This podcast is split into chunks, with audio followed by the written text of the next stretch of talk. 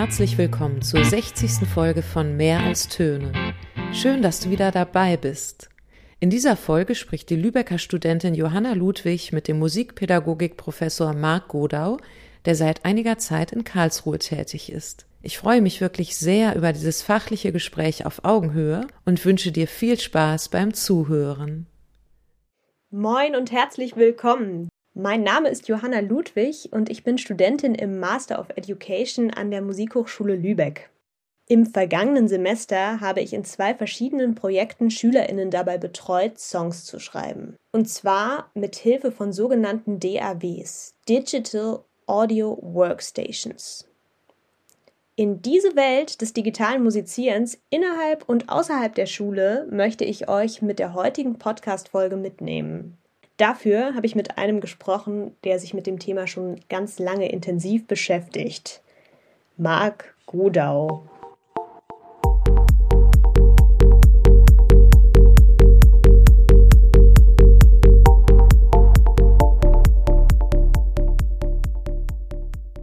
Du bist Musikpädagoge. Seit Mai 2022 bist du Professor für Musik und ihre Didaktik an der Pädagogischen Hochschule Karlsruhe. Und du bist Musiker. Als Sänger, Gitarrist und iPadist bist und warst du in verschiedenen Formationen wie zum Beispiel dem Digi-Ensemble Berlin aktiv. Das alles macht dich zu einem Experten für digitales Musizieren. Mich würde jetzt interessieren, wie bist du zu deinem ja doch relativ speziellen Thema gekommen? Gewissermaßen ist es speziell. Auf der anderen Seite ist es auch fast schon natürlich, dass, dass ich mich so entwickelt habe. Einerseits bin ich Popmusiker, ja, und äh, als Popmusiker hat man immer schon mit Digitaltechnologien ja zu tun, indem man Musik aufnimmt zu Hause auf dem Heim-Laptop oder indem man irgendwelche Effektgeräte benutzt und dann ist es so, dass ich vor allen Dingen 2010 auf einem musikpädagogischen Kongress Matthias äh, Krebs kennengelernt habe und wir dann feststellten, dass wir ähnliche Interessen haben, dass uns Digitalisierung interessiert, dass uns Musikmachen interessiert. Und da sind wir ziemlich nah zusammengekommen und haben dann gemeinsam vor allen Dingen an der Universität der Künste in Berlin begonnen, damit Musik zu machen mit iPads und iPod Touch zum Anfang und haben dann gedacht, okay, vielleicht könnte man da noch viel tiefer reingehen und haben ja dann die Forschungsstelle App Musik gegründet. So. Und auf der anderen Seite ist es so, so wie ich jetzt gerade sagte, dass wenn man so sich mal so Biografien in der Musikpädagogik anschaut, da gibt es so sehr über, äh, verkürzt gesagt, äh, so eine Entwicklungslinie, wer sich mal mit Popmusik auseinandergesetzt hat, der setzt sich dann auch mit digitalen Technologien auseinander oder umgedreht. So, und von daher ist es kein Corona-Effekt bei mir.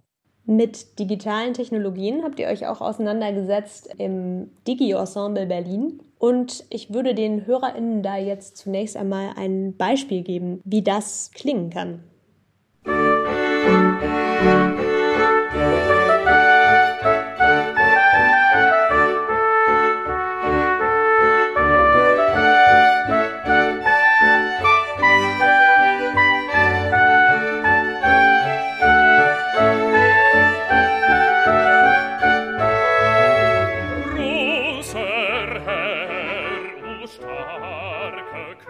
Ja, so viel mal davon. Das ist ja jetzt nicht unbedingt das, woran man vielleicht als allererstes denkt, wenn man an digitales Musizieren denkt. Und das finde ich auch so spannend an dieser Arbeit, die ihr euch mit dem Digi-Ensemble gemacht habt, dass ihr nämlich euch nicht auf ein Genre beschränkt habt, sondern ganz viel experimentiert habt das war ja genau das Ziel, also dass man überlegt, ja. okay, was alles kann man damit machen. Von daher ging es da um klassische Stücke, es ging um Rock-Pop-Stücke, natürlich auch jeder durfte seine eigenen Präferenzen mit reinbringen. Es gab Eigenkompositionen dann auch, also wir haben versucht, so kleinere Experimente. Einerseits, okay, wie groß kann man ein großes Orchester machen? Und da gab es ja diese Aufführung mit einem Gewandhaus, das da in Morgenstimmung gespielt worden ist. Dann gab es Popsong-Klassiker wie Ghostbusters und dann ein paar Rock Rocksongs auch mal umgesetzt oder äh, Experimente wie, darauf bin ich noch stolz, ich hatte mal versucht, nachdem wir ganz viele Menschen immer waren, also so sieben bis zwölf Personen, die iPad gespielt haben und dann ein Song, dachte ich, was passiert eigentlich, wenn ich äh, sieben iPads äh, spiele und habe dann einen Song von Muse damals nachgespielt. Und das war schon eine Herausforderung, live vor allen Dingen mit sieben iPads da irgendwie zurechtzukommen. Das war ganz lustig. Ich kann das auch allen HörerInnen nur ans Herz legen, sich das Digi-Ensemble nochmal anzuhören auf YouTube oder auf deren Homepage zu gehen oder so. Das ist ein total spannendes Projekt und sind coole Sachen dabei.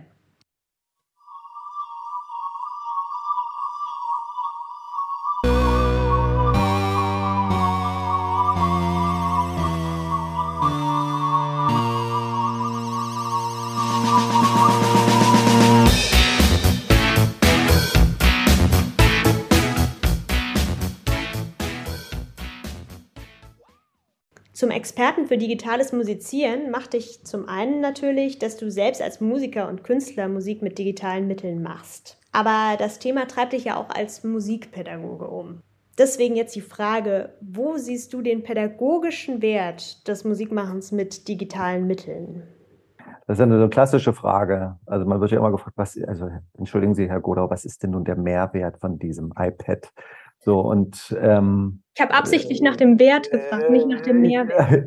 Ja, ja, ja, ja. Also es, ich, äh, ist ja eine wichtige Frage. Also aus musikpädagogischer Perspektive ist ja erstmal eine total wichtige Frage, darüber nachzudenken, was man überhaupt damit machen soll. Also wofür könnte das gut sein? So und ich bin dann immer etwas, naja, ich weiß nicht, vielleicht fast schon zickig, indem ich äh, frage, was der Mehrwert oder Wert einer Flöte gegenüber eines Klaviers oder einer Gitarre. Und dann ist es so, dass Musikkultur sich ja weiterentwickeln oder Musikkulturen auf der ganzen Welt. Sprich, äh, jede musikalische Praxis kommt auch mit ihren eigenen Technologien daher. Äh, und wenn man jetzt schaut, wie sich das iPad O durchgesetzt hat in bestimmten musikalischen Praxen, da würde man erstmal sagen, na ja, eben weil es benutzt wird. Auf der anderen Seite gibt es auch bestimmte Facetten, die ich mit herkömmlichen Technologien eben nicht machen kann. So, und, und hier, und an dieser Stelle wird es jetzt schwer, wenn man darüber nachdenken möchte, was der Wert von, ich sag mal, erstmal Digitaltechnologien ist, weil es gibt ja nicht eine, sondern unglaublich viele unzählige, wo wir überhaupt nicht durchsehen, also was es alles auf diesem Markt gibt. Es gibt so ein paar Klassiker, wie zum Beispiel GarageBand. GarageBand ist ja erstmal ein Tonstudio, das es für einen Laptop gab äh, und nun für das iPad und fürs iPhone und andere für Android und andere Geräte gibt es ja ähnliche Produkte. Und da geht es darum, dass man Mehrspuraufnahmen machen kann. So, und eigentlich seit Ende der 80er Jahre begann es, dass Tonstudios, die ja riesig große Häuser und äh, ganz kompliziert zu bedienen waren, dass die immer kleiner geworden sind, so dass sie auf dem heimischen Computer liefen oder nun eben auf unseren Taschendevices. Und von daher besteht darin vor allen Dingen ein Wert, dass man jetzt im Musikunterricht einerseits Tonspuren aufnehmen kann, also äh, Musik produzieren, also ganze Alben produzieren kann und damit auch die ganzen äh, Kompetenzen, die es als Toningenieur in braucht oder eben bestimmte Musikstile wie Techno ist mal mein klassisches Beispiel, wo es eben nicht darum geht, dass jemand ein Live-Instrument spielt, sondern die vor, vor allen Dingen da, äh, davon lebt, dass man was programmiert, dass man bestimmte Spuren zu, auseinanderschneidet, da Effekte drauf macht und damit sollen sich äh, Kinder und Jugendliche auch auseinandersetzen im Musikunterricht. Zu dem, was du gerade sagtest, finde ich, passt folgendes Zitat ganz gut. The iPad is not like a musical instrument, the iPad is a musical instrument. Diese Aussage zitierst du in einem Aufsatz aus dem Jahr 2018. In dem Aufsatz beschäftigst du dich damit, inwiefern Musik-Apps auf Smart Devices speziell für einen inklusiven Musikunterricht relevant sein könnten. Vielleicht kannst du dazu noch ein bisschen was sagen. Was ist denn deiner Meinung nach der Wert vom Musizieren mit digitalen Mitteln in inklusiven Settings? Ja, da gibt es eigentlich ganz schön viel zu sagen, ehrlich gesagt. Erst einmal glaube ich, ich würde heute dieses Zitat ein Stückchen anders fassen, nämlich nicht, dass das iPad ein Musikinstrument ist, sondern dass jede einzelne App ein Musikinstrument ist. Denn mir ist vor allen Dingen in den letzten Jahren immer wichtiger geworden, gerade wenn es um Digitalisierung geht, nochmal darauf hinzuweisen, dass es ja nicht das iPad gibt und darauf musiziert man, sondern es gibt immer das iPad oder ein Tablet oder eine Digitaltechnologie und eine App. Und die App hat ja eine andere, hat jeweils ein anderes Interface, mit dem man auf unterschiedlichste Art und Weise äh, Musik machen kann. So, von daher ist immer diese Verbindung zwischen Tablet und App das aus meiner Perspektive Entscheidende. Und wenn es um Inklusion geht, da geht es ja erst einmal allgemein um die Frage, wie für alle Menschen, das ist jetzt sehr übersteigert, aber wie für alle Menschen musikalische Bildung ermöglicht werden kann. Und äh, nun ist es einfach so, dass äh, die traditionellen Instrumente, Klavier, Gitarre, Flöte, eine bestimmte Zielgruppe ja äh, adressieren. Das äh, sprich, also man braucht ja bestimmte Voraussetzungen, um auf diesen Instrumenten musizieren zu können. Nun gibt es in dieser Welt, und bleiben wir mal bei körperlichen Aspekten, auch Menschen, die eben aufgrund ihrer körperlichen Gegebenheiten nicht auf einem Klavier spielen können oder mit einer Flöte musizieren können. Und da kommt man dann wieder in diesen Bereich von Interfaces und Controllern, dass äh, das iPad ja nicht nur mit den Fingern oder mit einem Finger äh, kontrolliert werden kann, äh, sondern dass man auch Apps hat, die man über Augen steuert, die man über Sensoren, dass man das iPad bewegt und dann über den Kompass Musik machen kann. Und das finde ich immer einerseits spannend, also diese ganzen Interfaces oder Möglichkeiten, das Musik auf dem iPad zu machen. Andererseits ist auch immer die Frage, und da hatten wir gerade bei Popmusik darüber gesprochen, was das, also welche musikalischen Ästhetiken kann man bedienen? Also auch, auch hier ist es ja so, dass das immer Instrumente typisch sind für bestimmte Genre oder Praxen, wie ich vorhin sagte, und, und der Sound äh, auch damit in Verbindung gebracht werden kann. Jetzt hat man Synthesizer-Sounds zum Beispiel, die man auf dem iPad spielen kann die angelehnt sind an die klassischen Synthesizer, womit man nun auch im Musikunterricht plötzlich Ästhetiken reinbringen kann, die man mit anderen Instrumenten einfach nicht umsetzen kann. So, und dann äh, auch äh, bestimmte musikalische Kulturen, die eben so auch nicht thematisiert werden, wenn man jetzt zum Beispiel die gesamte Musik auf der äh, schwarz-weißen Klaviatur aufbaut. Ne? Also wo man dann wirklich so diese eher die europäische Perspektive auf Musik hat und nun aber Apps die Möglichkeit auch geben, mikrotonal Musik zu machen oder viel stärker nochmal aus dem arabischen Raum Tonskalen zu bedienen. Allein das ist für mich immer schon ein großer Wert dieser ganzen Technologien einfach Musik zu machen, die anders nicht möglich ist. Und das heißt eben im Umkehrschluss, alles, was ich mit den traditionellen Instrumenten, die ich eh schon in meinem Klassenraum habe, machen kann, so, sollte ich natürlich machen, weitermachen. Es geht nicht darum, das eine jetzt zu ersetzen durch das andere.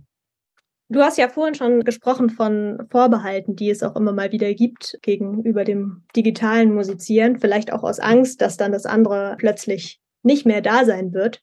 Mhm. Hast du denn das Gefühl, also du hast damit jetzt schon eine Weile zu tun, hast du das Gefühl, dass sich das ähm, verändert hat im Laufe der letzten Jahre? Also die, die Anerkennung des digitalen Musizierens und auch im Kontext des Musikunterrichts?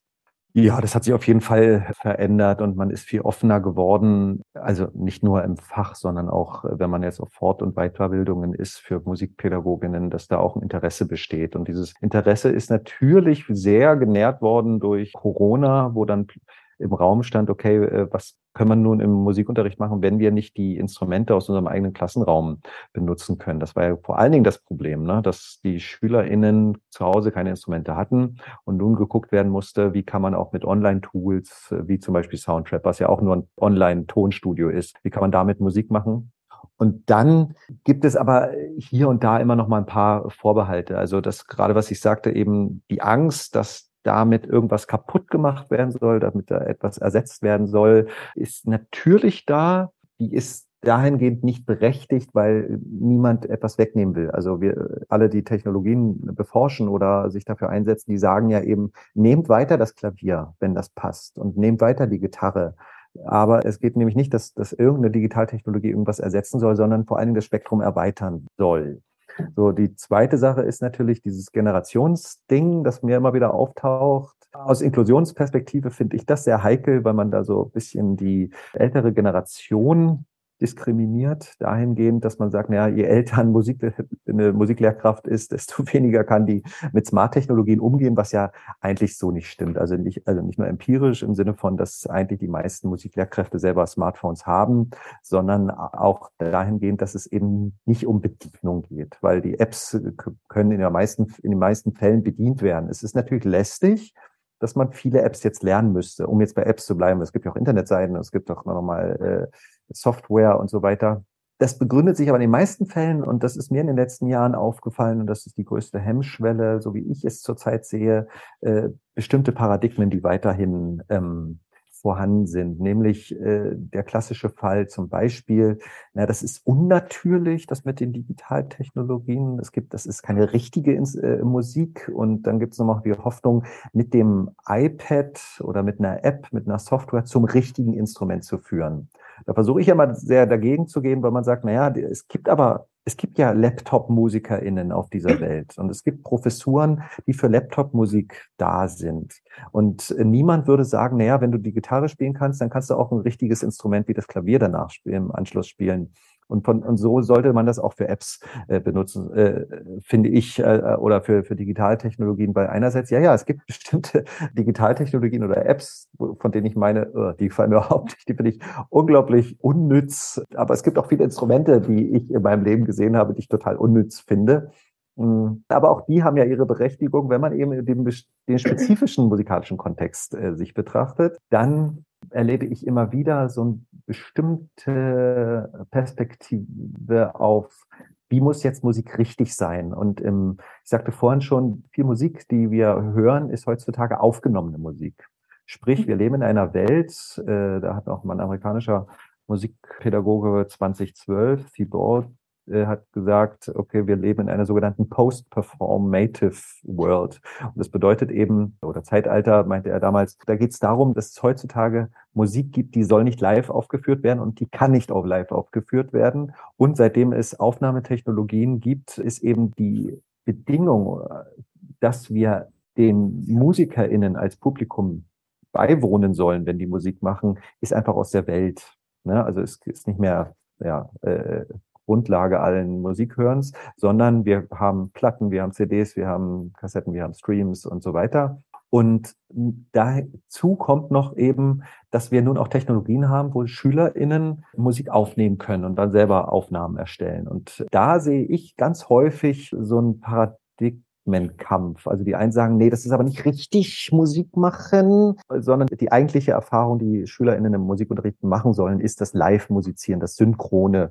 Musizieren. Immer wenn ich Vorträge halte, zum Beispiel zu musikalischer Praxis auf TikTok, ist ja auch eine ganz eigene Praxis, ne? man macht da kleine Videos oder man macht Duette, wo dann plötzlich Stars mit AmateurInnen zusammen Musik machen, zum Beispiel Benny Andersen äh, spielt Klavier und dann spielt ein anderer TikToker dazu Gitarre und, die, und singt zusammen im Duett. Dann, also gibt es immer so Einwände, ja, kann man das auch jetzt live machen? Wo aber hinzukommt, naja, TikTok ist gar nicht die Plattform, wo man jetzt äh, fernab von Livestreams, wo man irgendwas erzählt, live musizieren soll. Das ist nicht die Praxis. Und das erstmal auseinander zu dividieren und zu sagen, okay, das eine ist aufgenommene Musik und das andere ist live musizierte Musik, ohne dass das eine besser oder das andere schlechter sei. Ja, darum geht es ja auch unter anderem in deinem Aufsatz Herausforderungen für eine Popmusikpädagogik des 21. Jahrhunderts, den du zusammen mit Matthias Hänisch im vergangenen Jahr veröffentlicht hast. Da bin ich über einen Begriff gestolpert, Liveness-Norm. Ihr stellt nämlich fest, dass es in den Köpfen von MusiklehrerInnen scheinbar sowas gibt, dass wir denken, wir müssten alles immer auf so eine Performance hinarbeiten. Und selbst wenn wir nämlich äh, Musik mit digitalen Mitteln machen. Ja, es ist, äh, ich möchte aber gar keine äh, Musiklehrkräfte eigentlich immer angreifen, sondern bin eher orientiert aufs Fach. Das heißt, dass im Fach zum Beispiel über Lehrbücher oder Zeitschriftenartikel vor allen Dingen sowas wie eine Liveness-Norm in den Vordergrund gestellt wird. Also wenn man sich jetzt mal Materialien für den Musikunterricht anschaut, fürs Klassenmusizieren, und darüber reden wir jetzt gerade, da wird man feststellen, dass in den seltensten Fällen, also verschwindend gering Materialien für das Aufnehmen von Musik zurechtgelegt werden, sondern man kriegt dann irgendwie Notation, äh, weiß ich nicht, Rasternotation, klassische Notation, irgendwelche Formen, die aber alle darauf hinführen, dass dann die Klasse äh, synchron miteinander musizieren soll. So, und das, die Mehrspuraufnahme ist ja auch eine Form des Musizierens und die hat eben andere Grundlagen. Ja, ja, also ich könnte das so einspielen, bis ich, weil, weil ich sehr gut spielen kann oder Takt für Takt einspielen oder wie, wie im Internet ja auch manchmal zu finden, äh, bestimmte YouTuberInnen, die dann einen Ton nehmen und dann so lange rumcutten, bis der Song entsteht da würde ich jetzt erstmal aus einer musikästhetischen äh, Perspektive gar nichts Schlimmes dran finden. So, und die Liveness-Norm, das ist ja gewissermaßen in den Musikwissenschaften schon lange, lange bekannt. Also das, was ich gerade sagte, das kommt ja nicht von mir, sondern aus einem bestimmten musikwissenschaftlichen Diskurs, in dem verschiedene Dinge der Mediatisierung in der Gesellschaft beleuchtet werden. Also nicht nur äh, die Fun Facts, die es so gibt, wie es gibt ja in der Rockmusik auch sowas wie handgemachte Live-Musik ist besser als Aufnahmen. Also bestimmte Gruppierungen haben ja so einen Diskurs und wenn man dann in die Geschichte schaut, dann stellt man fest, dass vor allen Dingen dieser Diskurs aus den 19 1970ern kommt, wo Disco-Musik eben, die nicht live aufgeführt worden ist und die mit viel Synthesizern und dann äh, Anfang mit Digitaltechnologien gearbeitet hat, wo das äh, in diese Welt kam und dann RockmusikerInnen vor allen Dingen erstmal als Abgrenzung, als dis soziale Distinktion angefangen haben, zu sagen, nee, wir machen Live-Musik und wir machen handgemachte Musik. Und dann kam sowas in die Welt wie Live-Alben, Live-Rock-Alben. Und viele Künstlerinnen sagen dann, aha, jetzt haben wir nicht nur eine Platte, sondern wir haben auch ein Live-Rock-Album und lustigerweise äh, sind alle Live-Alben ja nachbearbeitet, also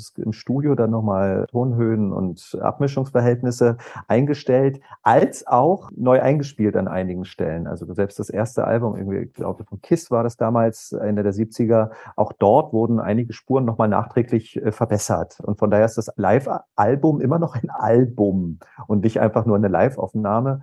Und äh, Fabian Holt, das ist ein dänischer Musikwissenschaftler, der hat letztes Jahr ein ganz schön schönes Buch rausgebracht mit dem Titel äh, Everyone Loves Live Music. Und in dem geht es eben darum, dass er sagt, seit äh, ungefähr den 80er Jahren gibt es sowas wie eine Live-Music-Industry, dass man plötzlich an Bars nicht mehr liest, heute Abend Musik oder Band, sondern heute Abend Live-Musik und Festivals sind en vogue und dass dahinter eher eine Industrie steht. Und das äh, kann man ja auch erstmal mitbedenken, finde ich, wenn es um diese Liveness-Norm in der Musikpädagogik äh, geht. Worum geht's da? Also es gibt noch keine Studie, die das äh, tiefgründiger aufgearbeitet hätte, aber man muss es erstmal feststellen, dass es sowas gibt. Und Darüber hinaus ist aber Liveness auch in der Technologieentwicklung immer ein wichtiges Zugpferd gewesen. Also nicht nur Gemulus, äh, das haben ja vielleicht die meisten Musiklehrkräfte unter Corona festgestellt. Also Gemulus ist ja eine Plattform, wo man nun live miteinander in Distanz musizieren kann, sofern man die äh, richtige Ausstattung dafür hat, also Soundkarten und äh, der Rechner da alles mitmacht als auch in einem Forschungsprojekt, das wir bis letztes Jahr laufen hatten. Da ging es um eine Technologie namens Ableton Link. Und Ableton Link ist eigentlich ein Programmcode und der ist in ganz verschiedenen Apps und Software und Hardware integriert. Sprich, den kann man nirgends runterladen, sondern eine App oder eine Software hat den oder eben nicht. Und der kann über ein gemeinsames WLAN, alle Devices in diesem WLAN miteinander verbinden und synchronisieren, sprich das Metrum äh, äh, und die Geschwindigkeit ist synchron, als auch Takt anfangen. Und da hatten wir damals in London, Basel und Berlin sogenannte Link Sessions erforscht, in denen es eben darum ging, dass Menschen mit ihren Laptops oder iPads, meistens eigentlich eher Laptops und weniger iPads, kamen, sich eingestöpselt haben ins WLAN und dann so eine Art Techno-Improvisation gemacht haben. So, und auch hier geht es ja darum, dass nicht Musik aufgenommen werden soll, sondern mit Ableton Live. Das ist ja auch so ein digitales Tool oder auch ja erstmal eine DAW, ein Tonstudio, mit dem man Samples abspielen kann und live äh, Musik machen kann, aber nun plötzlich live als Ensemble. Und Ableton äh, hatte damals auch geworben für Ableton Link, dass man nun wie eine Band gemeinsam Synchronmusik machen kann. Und auch da kommt die Liveness-Norm. Also die begegnet einen immer wieder. Ja, mir ist sie jetzt auch gerade begegnet. Ich habe auch noch in einem anderen Projekt gearbeitet letztes Semester, wo wir mit SchülerInnen in Ableton Live auch gearbeitet haben. Die sollten Songs erstellen, zu denen dann ganz am Ende im Rahmen von so einem Musikcamp noch musiziert wurde, also von, von Live-Musikern. Und dann mhm. gab es quasi so einen Dialog, also die mhm. standen am Mischpult und, und wir haben irgendwie Musik gemacht. Oder aber es wurden so Visuals dazu erstellt. Also es war irgendwie auch total spannend, aber genau deswegen bin ich eigentlich dann über den Teil im Artikel auch gestolpert, weil ich so dachte, oh Mist, ich auch. Sehr gut. auch ja, ja, Teil der Liveness-Norm. ähm, ja, genau. Und ich denke eben, die, die, also die begegnet uns und die äh, hat ja auch ihren Mehrwert. Also äh, auch, es ist ja toll. Also ich finde es ja selber cool, mit Menschen gemeinsam Musik zu machen, gleichzeitig in einem Raum. Aber das heißt nicht, dass es da enden soll. Und wenn es wenn es um Klassenmusizieren geht, dann wird das eben in den meisten Fällen, wie ich es so wahrnehme, darauf beschränkt. Und das finde ich halt schade. Und ich würde mir sehr wünschen, wenn man da nochmal offener ist und sagt, okay, es gibt bestimmte Ästhetiken, so wie man ja auch in anderen Bereichen schon viel stärker in der Musikpädagogik äh, differenziert, so dass es hier auch dann noch äh, differenzierter wird. Ich würde jetzt ganz gerne noch einmal an einem Punkt einhaken, wo wir vorhin schon mal drüber gesprochen hatten. Und zwar sprachst du davon, dass digitales Musizieren sowohl für SchülerInnen als auch für LehrerInnen auch einfach nochmal ganz neue Herausforderungen mit sich bringt. Und gewisser Gegenwind auch genau daher rührt. Das war auch mein erster Eindruck, als wir da in die Klasse kamen und sagten, so, wir machen jetzt für zehn Wochen ein Projekt mit euch, mit Ableton Live. Dann mhm. meinten die so, hm, ja, okay, ist jetzt unser Musikunterricht und das, das ist ja gar keine echte Musik. Meinten die SchülerInnen. Mhm. Und das fand ich total spannend. Also die haben natürlich auch einfach immer anderen Musikunterricht erlebt. Aber ich glaube, es sind einfach schon viele neue Herausforderungen, die das so bietet. Und deswegen wäre jetzt eigentlich nochmal meine Frage, was sind so die größten Herausforderungen, wenn man, wenn man jetzt im musikalischen Bereich mit Apps und SchülerInnen arbeitet? Also was müsste man jetzt wissen, wenn man Musiklehrer ist und das machen möchte? Hui, das ist ja eine super große Frage. Da äh, stünde ja eine Didaktik dahinter, dass man, das, äh, also weil es, es gibt ja eine Reihe von Studien, die irgendwie auch gucken, was sind so Herausforderungen. Und bei Musiklehrkräften kommen vor allen Dingen immer wieder als eine große Herausforderung heraus, dass die Musiklehrkräfte überhaupt erstmal die digitalen Tools als gleichwertig akzeptieren müssen. Also das geht, da geht es um eine Haltung. So, die zweite Sache ist natürlich darüber nachdenken, wie geht man jetzt damit um im Musikunterricht? Sprich, was ist das andere in, in digitaler Kultur, äh, um Musik zu lernen, im Gegensatz zu anderen? So, und da gibt es ein Konzept, die sogenannten New Amateurs, die für mich immer genau die Gegenseite zum traditionellen Virtuosentum darstellen. Denn New Amateurs sind äh, erstmal eine Gruppe den Begriff, den hole ich immer von Nick Pryor, das ist auch ein Musiksoziologe, dass, dass New Amateurs spielerisch mit den ganzen Dingern umgehen und eben keine Einführung bekommen. Jeder, der eine App oder der ein Ikea-Regal mal aufgebaut hat, wird feststellen, was es bedeutet, spielerisch daran zu gehen. Also man guckt sich das an, probiert da was aus, experimentiert, exploriert und scheitert mitunter auch, ne? also das klassische Try and Error und so an Musiklernen heranzugehen, ohne eine Einführung, also dass man jetzt ganz schrittweise erstmal das eine lernt, dann das andere, dann das Einfache und dann das Schwerere, sondern gleich da hineingeht, äh, bestimmte Sachen zu machen, also bestimmte Probleme zu lösen. So äh, die klassischen digitaltechnologischen Projekte in der Musikpädagogik sind ja äh, Songwriting oder äh, Beatmaking oder ähm, Kompositionsprojekte und da sieht man ja genau das, dass man vor allen Dingen erst einmal versucht, explorativ Musik zu erstellen und gleich ins Kreative hineinzugehen.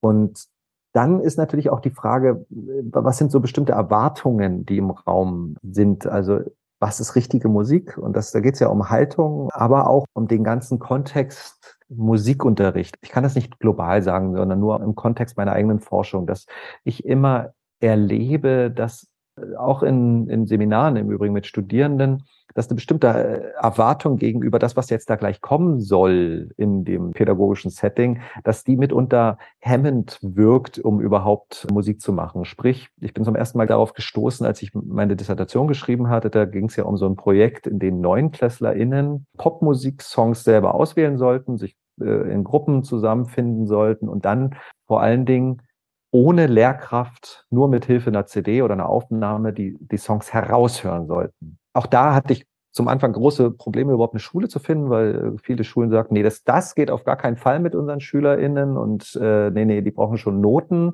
und eine ordentliche Einführung. Und ich habe dann eine Schule Gott sei Dank gefunden, die mir das irgendwie erlaubt hatte und hatte dann eben dieses Experiment gewagt, was im Übrigen äh, als Musical Futures schon seit weiß ich nicht, Mitte der 2000er Jahre weltweit äh, läuft. Ich durfte das dann umsetzen, das, das Projekt und die Gruppen, die dort gescheitert sind, sind die eigentlich, die nicht mal angefangen haben. also äh, jetzt könnte man sagen, ja, weil die nicht kompetent war, oder man könnte sagen, weil die Erwartung im Raum stand, der Musiklehrer muss uns erstmal alles erklären, wie das so ist. Und das ist ja ein klassisches Phänomen, was man auch bei Fortbildungen, auch von Musiklehrkräften. Also es bräuchte jetzt wirklich mal jemanden, der mich da einführt, der mir das so richtig von Grund auf erklärt. Und da kann ich immer nur entgegnen, naja, es gibt jetzt ungefähr, weiß ich nicht, tausend Apps, die ich schon mal gespielt habe. Bei welcher wollen wir denn jetzt anfangen? Und wie viel Zeit wollen wir uns denn jetzt nehmen, dass das irgendwie mal klappt?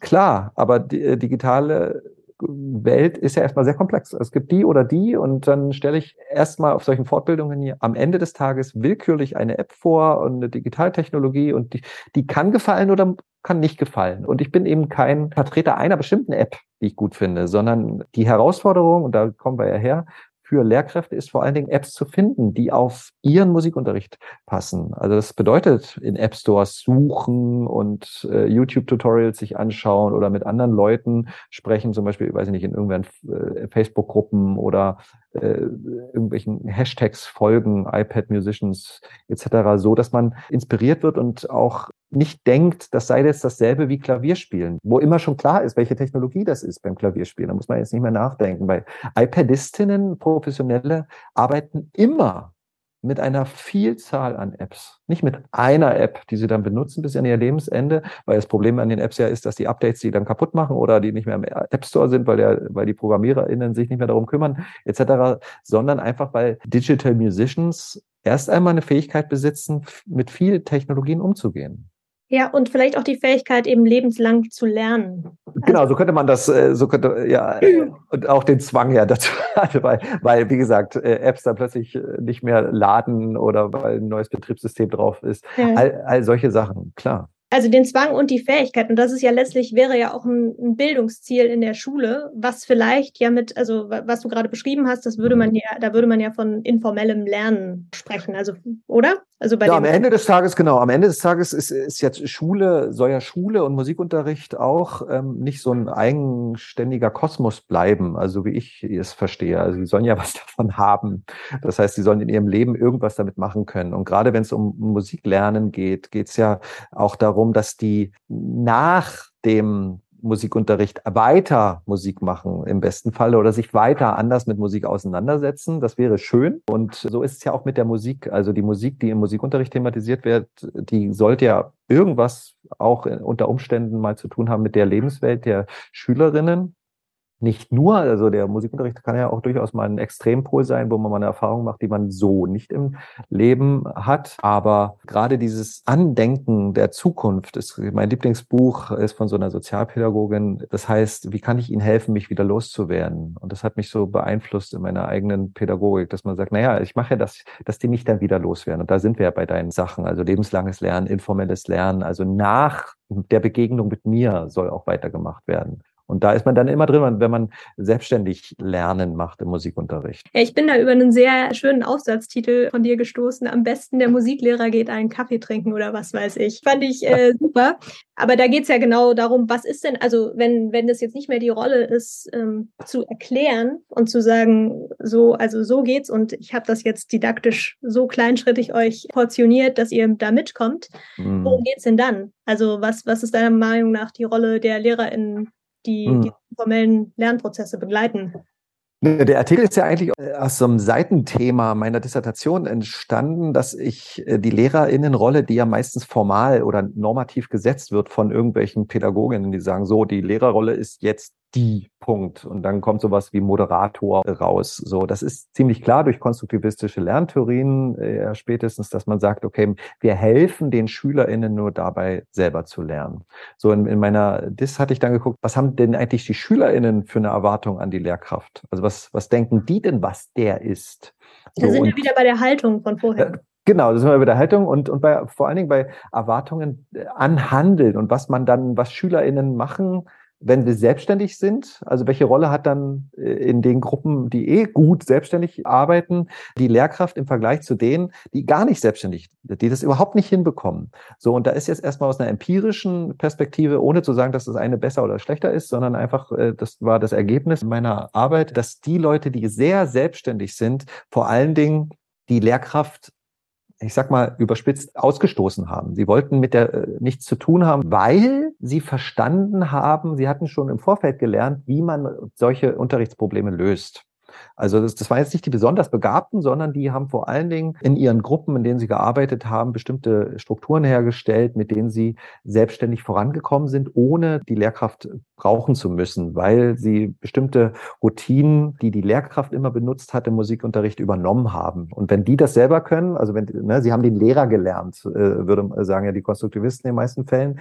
Wenn man jetzt äh, schaut auf die Gruppen, die eher schlecht waren, und das schlecht bedeutet an der Stelle, sie haben es nicht geschafft, den Song fertig zu üben. Da, da wird man dann erkennen oder erkennt man äh, vor allen Dingen in meiner Dissertation, dass die die Musiklehrkraft als Gruppenmitglied angesehen haben. Sprich, wenn der da war, dann war alles gut. Das funktionierte super, man kam voran, man hatte, man hatte wirklich dieses Erleben, ah, jetzt machen wir Fortschritte und ein tolles Projekt. Und sobald die Lehrkraft weg war, haben die gewartet auf die Lehrkraft. Und das, das muss man immer noch mal als empirisches Ergebnis erstmal sich so vor Augen halten. Und wenn man Klassenmusiziersituationen sieht, dann ist es häufig ja angelehnt an Or Orchestersituationen. Also, dass da einer vorne steht, die oder der den SchülerInnen sagt, wie was geht. Und dann gibt es nochmal Notenblätter. Das ist der Extremfall und äh, wir überlegen in der Musikpädagogik immer noch mal, okay, wie können wir da kollaborativ, selbstständig, kooperativ mit den SchülerInnen äh, Musik machen und welche Rolle nimmt dann die Lehrkraft ein? So, und da, das habe ich ja vorhin schon gesagt, eine moderierende Rolle ist eine komplizierte Sache, weil man darf die SchülerInnen nicht äh, vergessen, so wie ich vorhin sagte, die Erwartung an die Lehrkraft spielt eine Rolle. Die, die, die muss klar sein. Die, es muss klar sein an der Stelle, dass ich dabei helfe, deren, deren Probleme und Zielstellungen sichtbar zu machen und mit ihnen zusammen ins Gespräch komme, vielleicht, äh, wie diese Probleme eigenständig gelöst werden können. Ich hatte dummerweise als, äh, als Lehrkraft, ich habe sieben Jahre an der Schule gearbeitet und habe da einmal versucht, äh, selbstständiges Musikmachen im Unterricht zu befördern, mit oder ohne digitale Technologien und hatte immer das große Problem, dass viele meiner SchülerInnen ein Bild von mir hatten, dass ich Musik gut kann. Also, dass ich eigentlich durchaus ein akzeptabler Musiker bin, mit der Konsequenz, dass sie so demotiviert waren, weil sie immer sagten, ach, na, Herr Godau, Sie können das doch viel besser und machen Sie es doch, ich, wir können das alles nicht. So, und das war für mich eine wahrliche Erfahrung. Also, die Erfahrung, dass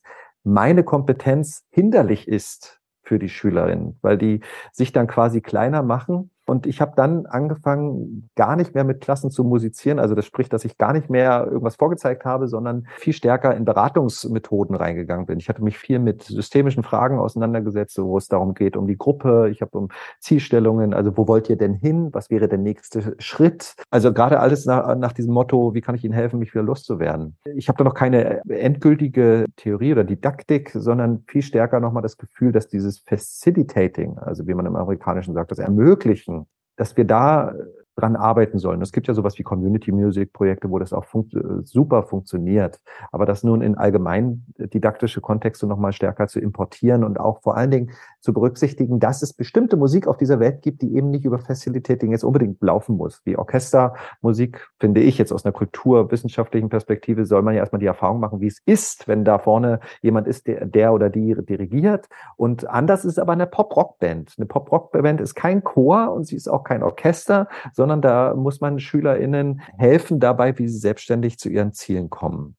Absolut. Und das ist äh, herausfordernd. Also wir haben das auch in dem Soundtrap-Projekt mhm. versucht und waren quasi, also das Ganze funktionierte so, ähm, dass wir uns immer für einen Zeitraum verabredet haben in Soundtrap. Jeder Studierende hat, glaube ich, drei Gruppen betreut drei, mhm. drei Schüler-Kleingruppen, die waren woanders. Also wir waren in Lübeck, die waren in Eckernförde. Und wir haben auch nur über diese Chat-Funktion kommuniziert und haben so als Flying Coaches waren wir ja. erreichbar und haben agiert. Aber das war sehr herausfordernd. Und man hat dann auch am Ende gesehen, also wir waren drei Studierende, die das gemacht haben. Je nachdem, wer das gemacht hat, kamen ganz andere Sachen raus, weil eben der Grad dessen, wie viel wir selbst uns eingebracht haben. Also wir haben dann teilweise auch selbst Sachen eingespielt oder selbst mhm. mal eine Spur erstellt, was mhm. ja mit mhm. Soundtrap so kollaborativ ja. ganz gut geht. Und das war total spannend, dann am Ende zu sehen, also haben, am Ende haben wir alle Projekte angehört, wie sich das unterschied und wie das auch davon abhing, wie wir als naja, also wir waren ja gar keine Lehrperson in dem Sinne. Also wir waren auch wirklich nicht so angekündigt, sondern eher so als vielleicht Experten Mhm. Ähm, aber trotzdem, wie unterschiedlich das war. Aber spannend. Da lohnt es sich auf jeden Fall, glaube ich, weiter zu denken. Es wird demnächst ein Buch rauskommen, äh, The Music Educator as Producer. Das von Clint Randalls, einem amerikanischen iPadisten, also auch jemanden, der sich seit vielen Jahren mit iPads und Musikpädagogik auseinandersetzt. Und der will eben vor allen Dingen das Konzept Producer äh, stark machen. Und da geht es ja auch darum, was würden dann ProducerInnen tun, wenn sie mit solchen Bands konfrontiert sind. Und da komme ich, äh, weil ich eher stark kulturwissenschaftlich orientiert bin, also und damit immer eine Norm habe, im Musikunterricht soll das so gemacht werden, wie es in bestimmten Musikkulturen geschieht.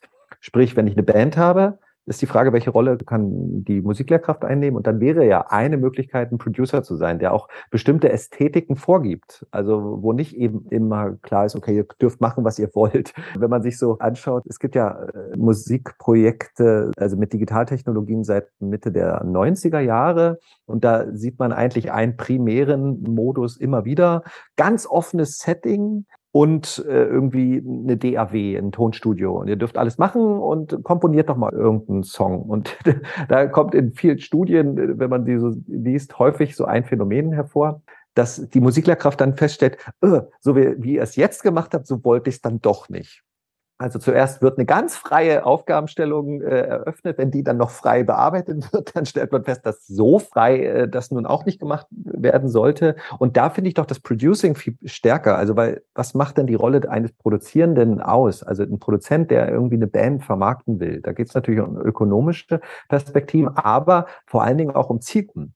Und äh, wir hatten während der Corona-Zeit auch über Soundtrap, äh, erst Bandlab und dann Soundtrap äh, Musik gemacht. Und da ging es um ein Projekt, das aus einer Studie, die Matthias Hänisch und ich gemacht haben, mit PopmusikerInnen hervorgegangen ist. Und wir hatten da drei Räume als Konzept. Also es gab das stille Kämmerlein, wo man ganz alleine an der DAW, also im Tonstuhl sitzen kann und da aufnehmen kann.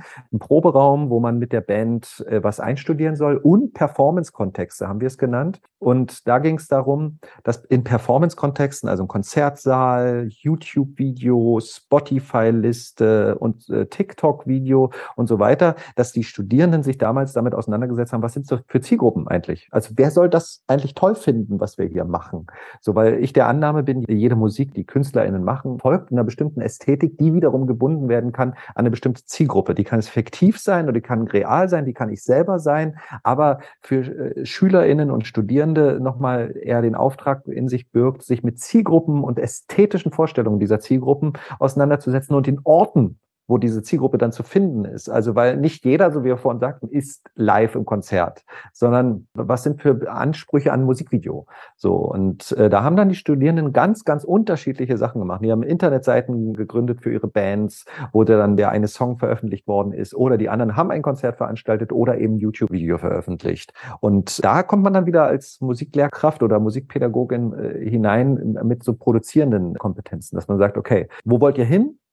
Ne, also wo steht ihr jetzt? Äh, jetzt kann man dann reflektieren und, äh, und dann bestimmte Sachen auch setzen. Also gemeinsam natürlich demokratisch aushandeln, aber nicht willkürlich alles zulassen, weil ich kenne keine musikalische Praxis in dieser Welt, in der alles zugelassen wird. Ich glaube, das ist eine Illusion, die wir nur manchmal, wenn wir gut ganz tollen Musikunterricht machen wollen, verfangen sind, die aber eben eine Illusion ist. Und die muss man nicht machen. Ich würde jetzt noch mal gerne auf deine Tätigkeit als Lehrender eingehen. Und zwar arbeitest du als Musikpädagogikprofessor ja inzwischen hauptsächlich mit Studierenden. Und mich würde einfach noch interessieren, wie begeisterst du sie fürs Musikmachen und Unterrichten mit digitalen Dingen? Und was würdest du mir als angehende Musiklehrerin stellvertretend für alle anderen angehenden MusikpädagogInnen in Bezug darauf mitgeben wollen? Zwei Dinge. Erstens, das, was der Godau sagt, muss man nicht immer unbedingt glauben. Man, äh, dass meinen Studierenden durchaus mitgeben möchte, dass das, was ich sage, ein Angebot ist und ich auch eine bestimmte Haltung habe als Wissenschaftler und als Pädagoge. Und das ist immer nochmal wichtig zu betonen, weil ich manchmal den Eindruck habe, dass sobald ich vor einigen Gruppen stehe, dass sie mir dann alles glauben. So und ich immer dann dabei damit beschäftigt bin, zu differenzieren, was ist jetzt meine Meinung und was ist ein bestimmter wissenschaftlicher Diskurs. Nicht jedes Projekt braucht iPads. Nicht jedes Projekt braucht die Argumentation, die ich jetzt gerade sagte. Wie ich vorhin sagte, der Musikunterricht darf gerne ein radikaler Gegenhorizont sein zu dem, was man sonst macht, um bestimmte ästhetische Erfahrungen zu machen, die man eben anderswo nicht machen kann. So und äh, das wäre, da müsste ich ganz anders argumentieren. Und die zweite Sache, das ist eine, vor allen Dingen eine Frage, die ich den Studierenden immer mit auf den Weg gebe. Und ich bin ja nun schon seit 2000 17 mit unterschiedlichen MusikpädagogInnen an Hochschulen beschäftigt in verschiedenen Feldern. Also ich hatte zuerst war ich ja Professor in Potsdam und nun in Karlsruhe und äh, hab, ich habe es immer wieder mit Lehramtsstudierenden zu tun gehabt, als auch mit Menschen in der sozialen Arbeit. Und eine Frage, die ich allen mit auf den Weg gebe, ist die Frage: Wollen Sie oder will, willst du an deinem eigenen Musikunterricht teilnehmen als Schülerin? Würde dir das was geben? So, und, und warum sage ich das? Es geht eigentlich darum, äh, mal in, in diese Fremdperspektive hineinzukommen.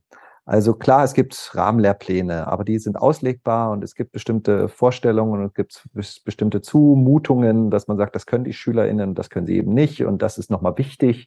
Und wir leben in einer so musikalisch bunten Welt, dass ich jetzt nicht wüsste, warum Beethoven per se wichtiger sein sollte als Justin Bieber. Und äh, die Frage, sich immer wieder zu stellen, will ich an dem, was jetzt hier gerade passiert, würde ich da selber teilnehmen wollen? Würde mir das was geben und ich würde hier rausgehen und sagen, Gott sei Dank, dass ich meine Lebenszeit äh, damit verschwendet habe, in Anführungsstrichen, hier nun 45 Minuten oder 90 Minuten mitzumachen. Und diese Frage stelle ich mir auch, stelle ich mir auch für meine eigenen Seminare. Und manchmal muss ich einfach sagen, nein, nein, nein, möchte ich nicht. Es, es tut mir leid, dass ich es gemacht habe, aber in den meisten Fällen gelingt es uns eigentlich schon, dass wir vor allen Dingen in Dialog treten und auch äh, bestimmte Erfahrungsqualitäten haben, die wir anderswo eben nicht haben. Und das ist das, ist das Schöne am Musikunterricht. Werde ich mal drüber nachdenken. ich hätte noch eine aller, allerletzte Frage, die seit einigen Podcast-Folgen Tradition geworden ist. Und zwar, Stell dir vor, du könntest komplett alleine darüber entscheiden, wie der Musikunterricht in Schulen stattfinden soll, sowohl strukturell als auch inhaltlich. Was würdest du entscheiden? Dass Schülerinnen mit einem kritischen Bewusstsein Musik erleben und erfahren können, die ihnen was Persönliches gibt, die sie persönlich sehr anspricht. Und das meint vor allen Dingen, dass ich sehr viel Musik machen würde, dass, äh, dass ich davon, dass ich mir vorstellen würde, dass, dass, dass die SchülerInnen zu MusikerInnen in, in der Zeit des Musikunterrichts würden und nicht behandelt werden wie unfertige MusikerInnen. Und vor allen Dingen, dass das Klassenmusizieren nicht etwas Aktivistisches ist, wo man nur rumklöppelt und Töne produziert, sondern wo, wo, wo die SchülerInnen feststellen, okay, es es braucht äh, die Diskussion, es braucht die Kritik und das Feedback, so wie es MusikerInnen eben tun, die sich dann streiten und das, äh, und um dann festzustellen, es gibt mir was und Musik ist etwas, was in der ganzen Welt auf unterschiedliche Weise wirken kann. Ich denke, naja, ich denke an eine bessere Welt für mich und für, für alle anderen. Und das, da gehört es dazu, dass, dass ich Musik mache, die ich nicht kenne, die mir nicht gefällt, aber auch äh, Musik mache, die mir total was gibt. Ja, vielen Dank, Marc, für die spannenden Einblicke in dein Arbeiten und Denken. Ich nehme ganz, ganz viel mit aus dem Gespräch mit dir und ich hoffe, dass es euch, liebe ZuhörerInnen, genauso geht, dass ihr einiges über digitales Musizieren gelernt habt. Und ich bedanke mich fürs Zuhören.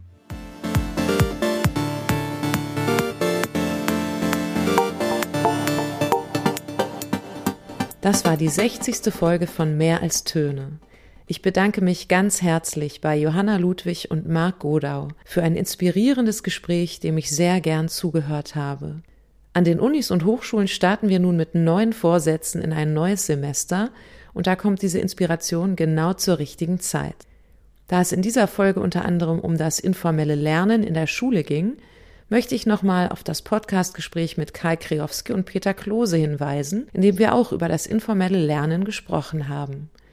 Die Folge erschien am 17. Mai und ist auf der Website mehralstöne.de oder bei Spotify oder Apple Podcasts unter dem Titel Wo eben die Bassdrum eine Mülltonne ist, zu finden. In der nächsten Folge wird Martin Berner mein Gast sein. Er hat das Lübecker Kinderkonzertformat Die Jazzpiraten entwickelt und ist mit seiner Jazzpiratenmannschaft bereits an einigen Grundschulen in Schleswig-Holstein gewesen, um Kindern erste Erfahrungen mit Jazz zu ermöglichen. In etwa einem Monat hören wir uns also wieder und bis dahin wünsche ich dir wie immer viel Spaß beim Musik machen, hören und unterrichten.